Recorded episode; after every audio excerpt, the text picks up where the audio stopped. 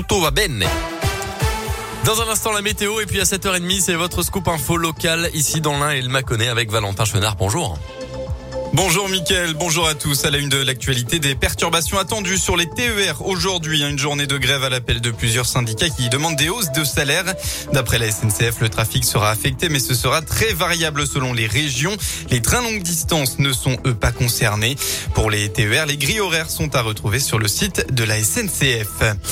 Donner plus de place aux enfants dans la ville, c'est l'objectif de la convention Ville Amie des enfants portée par l'UNICEF. Près de 250 municipalités vont bientôt recevoir le fameux label. Lyon l'a reçu mardi. Huit communes sont concernées dans le Rhône, trois ou quatre dans la Loire et une commune l'est dans l'Ain. Les dossiers sont en train d'être étudiés. Pour signer cette convention, les élus s'engagent à mettre en place une série de mesures pour promouvoir les droits des enfants. Claude Ducos-Miral est la présidente du comité UNICEF pour ces trois départements Rhône, Loire et Ain le développement de la démocratie, la citoyenneté, l'environnement et la lutte contre les problèmes de l'air, contre les problèmes de l'eau. Et puis un autre engagement qui nous plaît énormément, c'est l'égalité filles-garçons pour parler ben, des différences aussi, que ce soit des différences culturelles, religieuses, le handicap, tout ce qui peut amener ces enfants à comprendre l'acceptation de la différence. Et ça, on a, nous, l'ambition de le faire, euh, si possible, dans des clubs de sport. Ça, c'est notre ambition de l'année. C'est là aussi que ça se joue. À chaque élection municipale, les élus sont libres de signer ou non cette convention qui dure tout au long du mandat. Il télécharge et échangeait sur les réseaux sociaux des images de jeunes garçons. Un Indino a été condamné hier à deux ans de prison, dont un avec sursis. Les faits se seraient déroulés pendant cinq ans entre 2014 et 2019. Il avait notamment en 2019 remis une clé au policier qu'il gardait en permanence sur lui. D'après le progrès, elle contenait 415 photos et 18 vidéos. Il serait, il se serait par ailleurs connecté 4500 fois en cinq ans sur un site spécialisé.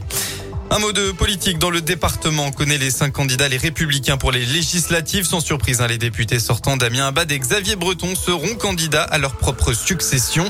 La sortante Olga Givernet d'En Marche affrontera une autre femme, Véronique Baud, élue du canton de G et vice-présidente du conseil départemental de l'Ain.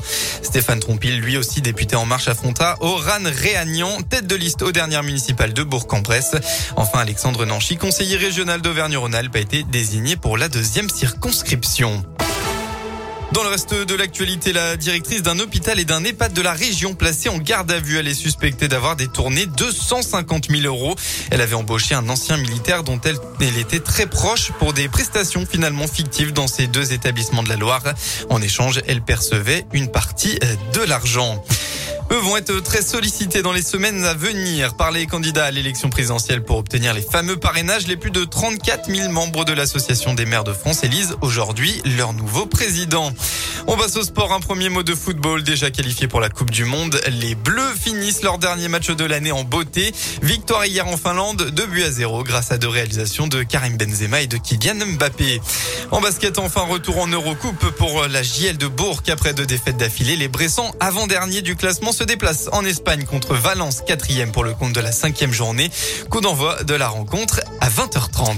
Ouais, ça va être compliqué, mais bon, on va supporter les Bressans. Évidemment, Radio Scoop, premier supporter de la GL Bourg. Et je vous rappelle que les matchs sont à regarder, à retrouver